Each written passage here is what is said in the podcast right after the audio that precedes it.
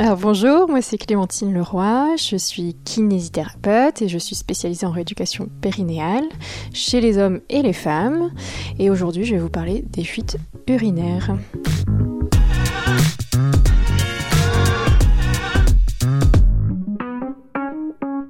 Conseils de sportifs et de sportives. Ce podcast a vocation à vous être utile, vous accompagner dans la pratique du sport et répondre aux questions que vous vous posez ou que vous ne vous posez pas encore sur la forme, la santé, le bien-être et le sport. Je suis Céciliane, journaliste et coach sportif, et je serai toujours entourée d'experts et d'expertes pour aborder tous ces sujets. Alors, de la gymnaste qui ressent quelques gouttes s'échapper après une diagonale de saut, en passant par les jeunes mamans qui ne peuvent pas rire ou éternuer en faisant du sport, ou encore les femmes ménopausées qui font le constat que leur périnée n'est plus autant efficace, eh bien, on observe différents moments où les fuites urinaires sont venues parfois noircir ou pas des moments de pratique, et ça, à tout âge. Et c'est Clémentine qui est là aujourd'hui avec nous. Ça va Clémentine? Oui, très bien.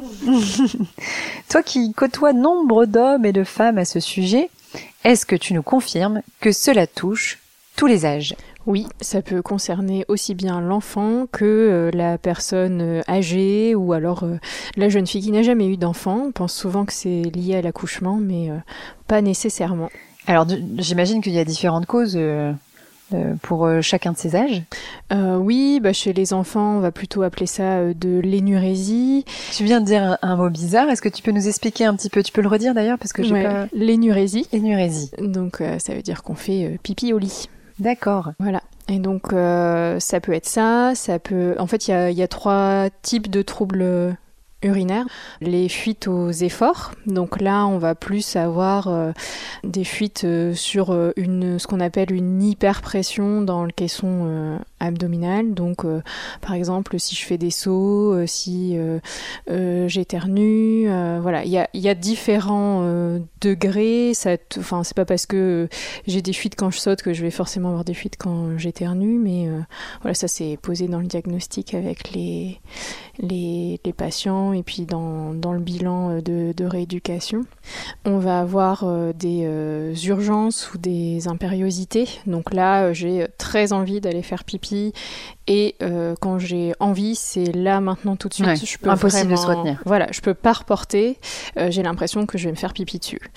Et ensuite, on va avoir ce qu'on appelle de l'hyperactivité vésicale. Donc là, c'est l'envie très très fréquente de faire pipi tout au long de la journée. Ça peut aussi euh, arriver euh, la, nuit. Euh, voilà, donc tout ça, c'est différents paramètres, mais ils peuvent se combiner entre eux. ils peuvent se combiner entre eux. Ils sont présents à tout moment de la vie. Je suppose qu'il y a quand même des périodes qui influencent donc différentes causes. tout à l'heure, tu as parlé aussi des hommes, donc tu me confirmes que les hommes sont concernés aussi par les fuites urinaires. Oui, alors chez les hommes, c'est vrai qu'on va le retrouver plus facilement en post-opératoire quand il y a eu euh, une, euh, un retrait de la, prostate. Mhm. Euh, bon là, c'est vraiment, je ne vais pas forcément rentrer dans les détails anatomiques, mais en fait, ça va amener une petite euh, fragilité. Alors il faut savoir quand même, je rassure euh, les hommes, euh, il n'y a pas forcément hein, fuite urinaire, ça, mm. ça, va vraiment dépendre d'une personne à l'autre, du type d'intervention et voilà ça c'est vraiment important d'en discuter à fond avec votre urologue, de bien poser toutes vos questions et, et lui pourra vous amener du coup les réponses les plus euh, adéquates à votre situation personnelle. Voir, voir des solutions. Voilà. Alors, euh, tu nous as parlé des différents types de fuites urinaires. À quoi sont-elles dues? Euh, bah écoute, ça pourrait être dans une pratique sportive, ça pourrait être une maman qui vient d'accoucher et qui du coup peut avoir une faiblesse périnéale qui est liée à ça. On retrouve aussi pas mal de femmes juste après la ménopause ou pendant la ménopause. Et pourquoi euh, bah, Tu as en fait euh, une faiblesse musculaire qui, qui s'installe de manière générale hein, dans, dans, le corps. Et donc euh, ça peut s'expliquer comme ça. Et puis après, il y a aussi que la rééducation périnéale n'était pas forcément euh, pratiquées euh, à l'époque où elles ont hmm. accouché. et donc, du coup, il peut avoir aussi tout un ensemble de facteurs qui vont jouer et qui bah, se traduisent là actuellement par des fuites urinaires ou par l'hyperactivité vésicale. voilà, il y a, y a, différentes choses qui peuvent intervenir sur est-ce qu'il peut y avoir des, des causes psychologiques ou d'ordre mécanique? Alors euh, mécanique, euh, oui, il y a en fait le, le, périnée. bah, peut-être qu'on pourrait le, ah bah le, le, situer. Justement, alors on a parlé de périnée. C'est un mot malheureusement dont on entend parler quand on est une femme et qu'on a peut-être eu un enfant. mais en effet, le périnée, tu vas pouvoir nous en dire un peu plus. Comment Comment on est fait en fait? Ouais. Alors déjà, il y a un périnée chez les hommes et les femmes. Hein, souvent, on pense qu'il n'y a que chez les femmes. Euh, donc c'est un, le péri, on dit le périnée, mais en fait c'est un ensemble de muscles. Donc ça va être euh, situé euh, dans la partie basse de notre tronc. Donc ça va s'étendre entre le pubis à l'avant, le coccyx à l'arrière et les ischions, donc c'est les os qu'on sent quand on s'assoit. Sur les os des fesses. Voilà, exactement. Ça va être traversé par l'urètre, le vagin et l'anus chez la femme, et chez l'homme bah, par l'urètre et par l'anus. Euh, si on veut visualiser ça, on pourrait visualiser une petite maison euh, avec le sol, ce serait votre périnée, le, le toit, ça serait votre euh, diaphragme et les murs, ça serait le ventre et le dos. Mhm. Et euh, donc, bah, tout ça fonctionne ensemble. Alors, c'est peut-être un petit peu réducteur à la maison parce qu'une maison, c'est pas censé bouger et tout ça bouge. De, normalement, doit bien bouger ensemble et de manière... c'est pour avoir vraiment l'image de, des fondations d'une maison. Voilà, c'est ça. Quelque chose de solide. Voilà. Qui doit être solide en tout cas. Voilà, qui doit être solide, mais ah. qui doit être souple aussi. Ah. voilà. Il y a ce côté solide. Je vais euh, savoir me retenir, je vais pouvoir contracter euh, sur un effort intense. Par exemple, euh, bah, je suis en train de faire mon déménagement, je vais engager mon périnée et puis bon tant qu'à faire aussi les abdominaux mais ça on en parlera peut-être plus tard. Et puis il y a aussi cette fonction de souplesse hein, bah, tout simplement pour pouvoir aller aux toilettes. Donc un périnée trop tonique? Ouais, c'est pas terrible non plus. Hmm. En fait, il faut pas avoir un périnée qui est trop tonique ou un périnée qui est trop lâche. Hmm. il faut avoir une forme d'élasticité, donc qui sache passer euh, de la contraction au relâchement. C'est ça qui est euh, qui est important et surtout d'avoir euh, une bonne conscience de, de, ce muscle, de savoir comment l'actionner. Bah justement, comment on sait si on, on, on sait contracter son périnée? Alors, le, dans la sensation, ce serait se retenir de faire pipi ou se retenir euh, de faire un gaz, par exemple. Euh, Sans serrer les fesses, j'imagine. Ouais, alors c'est pas les fessiers, effectivement, c'est bien de le préciser. Donc, le périnée, c'est vraiment. Euh, c'est assez fin hein, comme contraction, on va pas sentir, je sais pas moi, comme son quadriceps qui se mm. contracte. Hein, c'est c'est plus subtil. Puis ça se passe à l'intérieur, on le voit pas, donc c'est plus. Ouais, alors euh, ça, ça, pourrait se, se voir hein, parce qu'il y a vraiment euh, la contraction aussi euh, autour de, de l'anus, du vagin chez les femmes. on peut le percevoir. Si on a du mal à sentir juste, là, mm. j'imagine que je dois me retenir de faire pipi ou, ou, de faire un gaz. Si on a du mal à percevoir comme ça, on peut éventuellement placer son doigt entre le vagin et l'anus ou alors sous les testicules pour les hommes. Mhm. Et en faisant cette action de se retenir de faire pipi et de faire un gaz, on va sentir que ça va se durcir mhm. et que ça remonte un petit peu vers le pubis. Par contre, si je sens que ça se bombe, donc euh, ça pousse plutôt vers le bas, mhm. là c'est pas bon, je suis pas dans la bonne action. et ça favoriserait des fuites urinaires? Que ça se bombe? Ouais. Euh, oui, là on peut. Alors, euh, c'est que premièrement, déjà, on n'a peut-être pas une bonne, conscience, de son périnée. Donc, euh, attention, euh, euh, si on pense bien faire dans sa pratique sportive et puis finalement on fait le contraire, bon, c'est un petit peu gênant. Après, l'idéal, c'est, j'ai envie de dire, quand, quand ça ne va pas, c'est de consulter et puis d'en parler déjà au, au médecin, au gynéco, enfin, la personne qu'on va consulter ou chez sa sage-femme et puis hmm. qui peuvent orienter éventuellement sur la rééducation. Et du coup, là, euh, on a un travail de, prise de conscience. Ça pourrait être une dame qui va en consultation chez, chez son sa gynécologue ou son sa sage-femme de demander bah, est-ce que vous trouvez que j'ai un périnée qui est assez, hmm. euh, assez tonique? Et puis donc on peut éventuellement... faire la démarche d'en parler avec les professionnels en qui on a confiance. Et hmm. puis hop euh, on ah pose la question. C'est ça. Il faut vraiment pas hésiter euh, à poser ces questions. Il n'y a jamais de questions bêtes. Et puis bah, c'est votre corps donc c'est important que vous le connaissiez. Bah oui oui. Tu parles du périnée donc on, est toujours sur le sujet des, fuites urinaires ou des, incontinences, tout dépend comment on, veut les citer. Est-ce que euh, ces incontinences sont toujours dues au périnée? Alors euh, pas forcément, il y a des nuances quand même. Euh, là c'est vraiment le rôle du médecin d'aller hmm. poser le, diagnostic. D'où l'importance de consulter. ça pourrait être bah, même avec le médecin traitant et si besoin avec une orientation vers un urologue.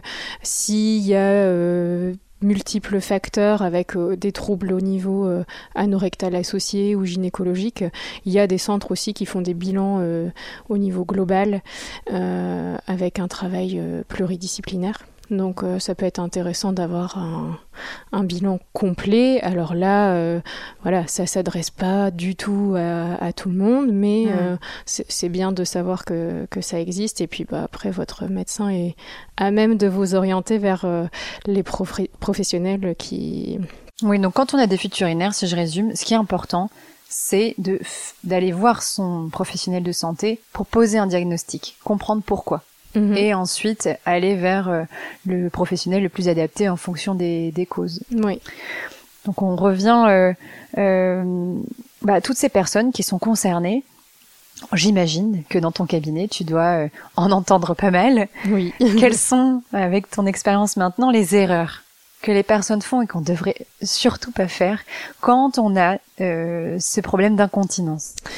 Alors, bah, souvent on a des personnes euh, qui ont gardé euh, bah, des conseils qu'on leur a donnés, mais il y a plusieurs euh, dizaines d'années, comme le stop pipi. Je crois que tu es gentil avec la dizaine d'années.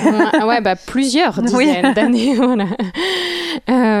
du coup, c'est en fait c'est l'action de, on est aux toilettes, on fait pipi, et c'est de stopper son jet urinaire.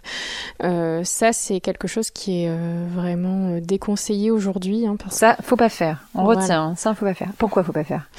Alors, il faut pas faire parce que ça a tendance déjà à venir euh, dérégler nos réflexes de miction, hein, puisque faire pipi, donc euh, faire une miction, mhm. euh, c'est un ensemble de réflexes. Donc c'est tout un mécanisme qui se met en place. Alors nous, on, on réfléchit pas, voilà, on réfléchit pas à tout ça évidemment, puisque ce sont des réflexes.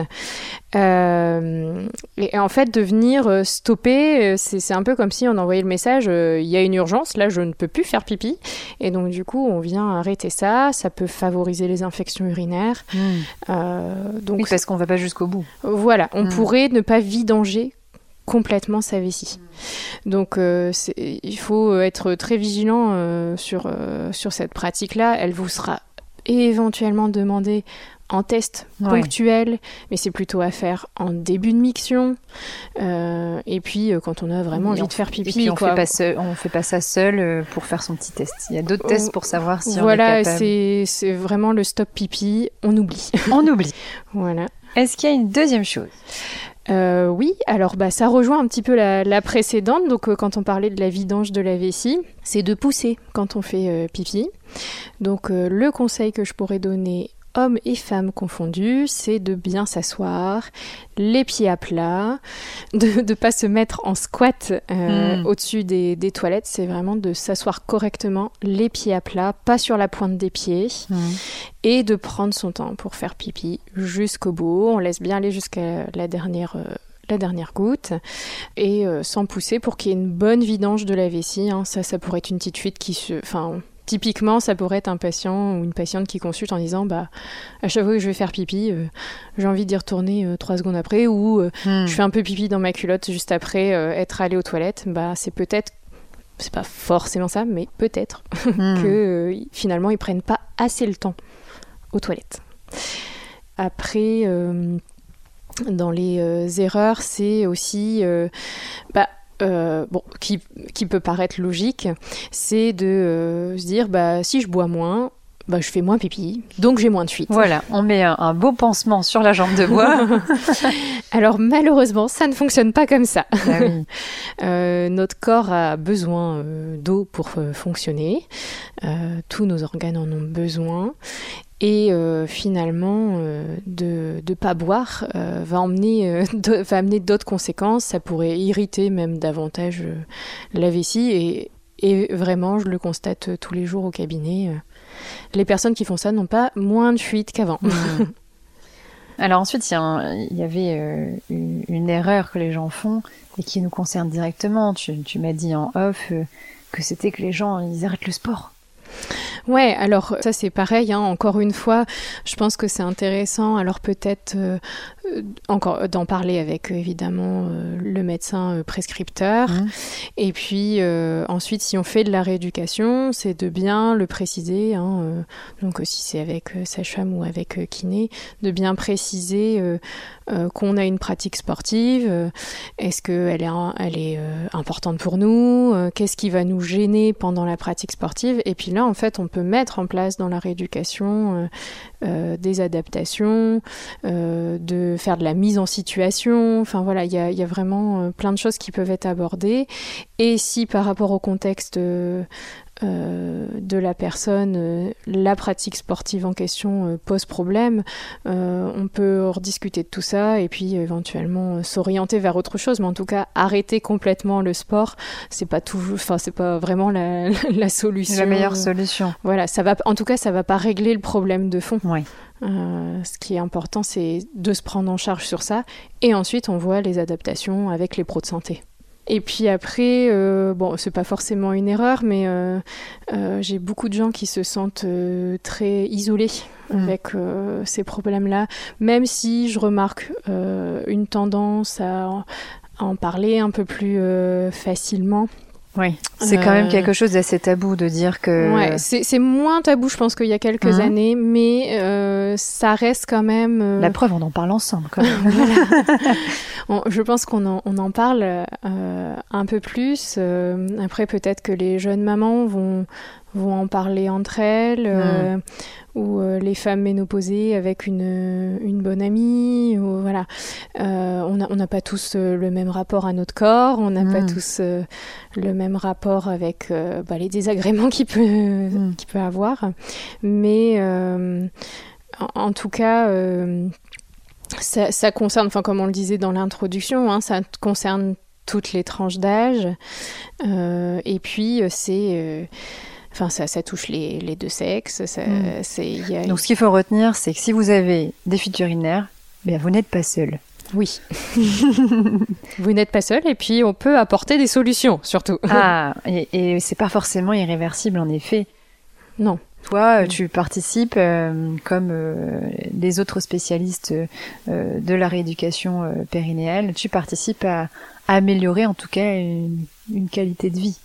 Oui, c'est ça. En fait, euh, alors on n'a pas euh, tous euh, les mêmes critères de qualité de vie. Hein. c'est très, c'est très personnel, c'est mhm. très subjectif.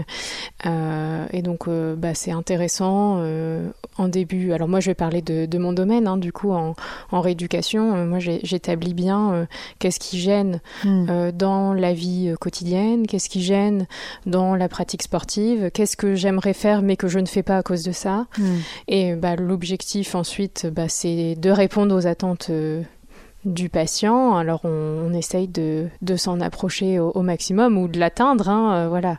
Après c'est euh, euh, encore une fois, c'est très subjectif et il y a, pas mal de paramètres euh, des fois à prendre en compte. Donc, euh, bah, de ce que je, retiens de tout ce que tu peux dire, c'est que le dialogue reste quand même à la base. Oui, essentiel. Mm. c'est essentiel. On parle à son professionnel de santé, on discute avec son kiné spécialiste en, en rééducation périnéale. voilà, enfin, parler quoi. Oui, et puis même j'ai envie de dire, parfois on pourrait être amené amené à en discuter avec un, pro de santé, mais qui peut nous dire, bah voilà, vous pouvez aller voir hmm. tel pro de santé qui est orienté vers la bonne personne. Orienté vers la bonne personne, c'est ça, c'est de, de, pouvoir être guidé et puis de pas rester. Euh, avec ça euh, en se disant bah de toute façon euh, c'est foutu c'est comme ça surtout si ça gêne dans le quotidien pour voilà ça vraiment le Enfin, on, on, voit vraiment un changement dans la vie des patients quand c'est quand c'est amélioré. Donc, faut pas hésiter du tout. Est-ce que pour terminer cet épisode, tu aurais des conseils pour la vie de tous les jours? Alors oui, j'en ai plusieurs, euh, bah, qui rejoignent un petit peu les, les, bah, erreurs, de, tout à l'heure, hein, évidemment. On rappelle qu'il faut. Alors vas-y. Alors il faut boire régulièrement, donc euh, on est toujours à peu près autour de 1 litre et demi euh, d'eau par jour. Donc boire régulièrement, ça veut dire j'attends pas 17 heures pour boire ma bouteille d'un seul coup. Hein, voilà, c'est si possible. Alors, je sais pas, je vais donner un exemple, mais je vais me boire une ou deux gorgées hmm. toutes les heures. Euh, euh, j'essaye de boire un peu aussi en dehors des repas. Hein. Ah. Souvent, on, a tendance à beaucoup boire euh, sur les moments de repas et puis pas du tout entre deux. Ou alors, on va boire que du café. Enfin voilà, il y a des boissons quand même qui vont être aussi plus stimulantes. Ouais, diurétiques. Voilà, donc type café, thé, tout ce qui va être soda, jus de fruits, boissons pétillantes, alcool. Alcool, ouais. Voilà, tout ça. on peut pas estimer que ça fasse partie trop de l'hydratation. Il faut de l'eau. Bah, ça, ça, peut compter de dedans, mais il faut que la balance, en tout cas, enfin à mon sens, hein, il faut que l'eau prenne le dessus par rapport à tout ça. D'accord, voilà, c'est ça qui est, qui est important, c'est euh, c'est qu'il y ait un, un mix dans, dans, ces boissons. Ensuite, euh, il faudrait euh, uriner régulièrement aussi, donc on est à peu près sur des tranches de 2-3 heures. Euh, voilà, il y a beaucoup de gens qui se retiennent et qui se disent c'est super, je vais me retenir toute la journée. Mhm. Euh, non, ce n'est pas super parce que euh, la vessie n'est pas faite pour ça. Mhm. Et finalement, ça peut. Enfin, c'est des témoignages que j'ai régulièrement hein, au cabinet. ah, mais j'ai su faire ça toute ma vie, je comprends pas, maintenant j'y arrive plus. Ben oui, mais en fait, là, c'est le ras-le-bol de la vessie. voilà. Donc, bien penser à passer aux toilettes toutes les 2-3 heures. Euh, bah, s'asseoir euh, correctement sur les toilettes euh, pour ne pas pousser. Comme tu as dit tout à l'heure, les deux pieds au sol. Les deux pieds au sol. On peut veiller aussi à avoir un, un transit qui est plus régulier, éviter de pousser trop fort aussi quand on va à la selle. Alors mm. ça, ça peut être amélioré très simplement avec un petit marchepied euh, bah, sous les pieds mhm. hein, quand on est assis aux toilettes. Et puis après, il y a plein d'autres paramètres euh, hygiéno-diététiques euh, qui peuvent être aussi donnés par vos pros de santé. Et puis bah, surtout, je dirais le dernier conseil, c'est consulter, oser en parler. Il n'y a pas de questions bêtes. faut, il faut aborder ces sujets-là parce que finalement bah, c'est votre corps, c'est votre vie et c'est quand même bien de se sentir euh, dans, bien dans sa peau, bien dans son corps, bien avec euh, une qualité de vie euh, qui, qui, nous convient. Tout à fait. Bien écoute, merci Clémentine pour nous avoir éclairé sur le sujet des fuites urinaires. On sait davantage de choses maintenant. Et d'ailleurs, je pense que je vais aller aux toilettes. Ça fait un petit moment. merci Clémentine. À bientôt. Merci à toi. Salut. Merci pour votre écoute. On se retrouve la semaine prochaine pour un nouvel épisode. N'hésitez pas à nous laisser des commentaires sur Apple Podcast et des étoiles sur Spotify et Apple Podcast. À bientôt!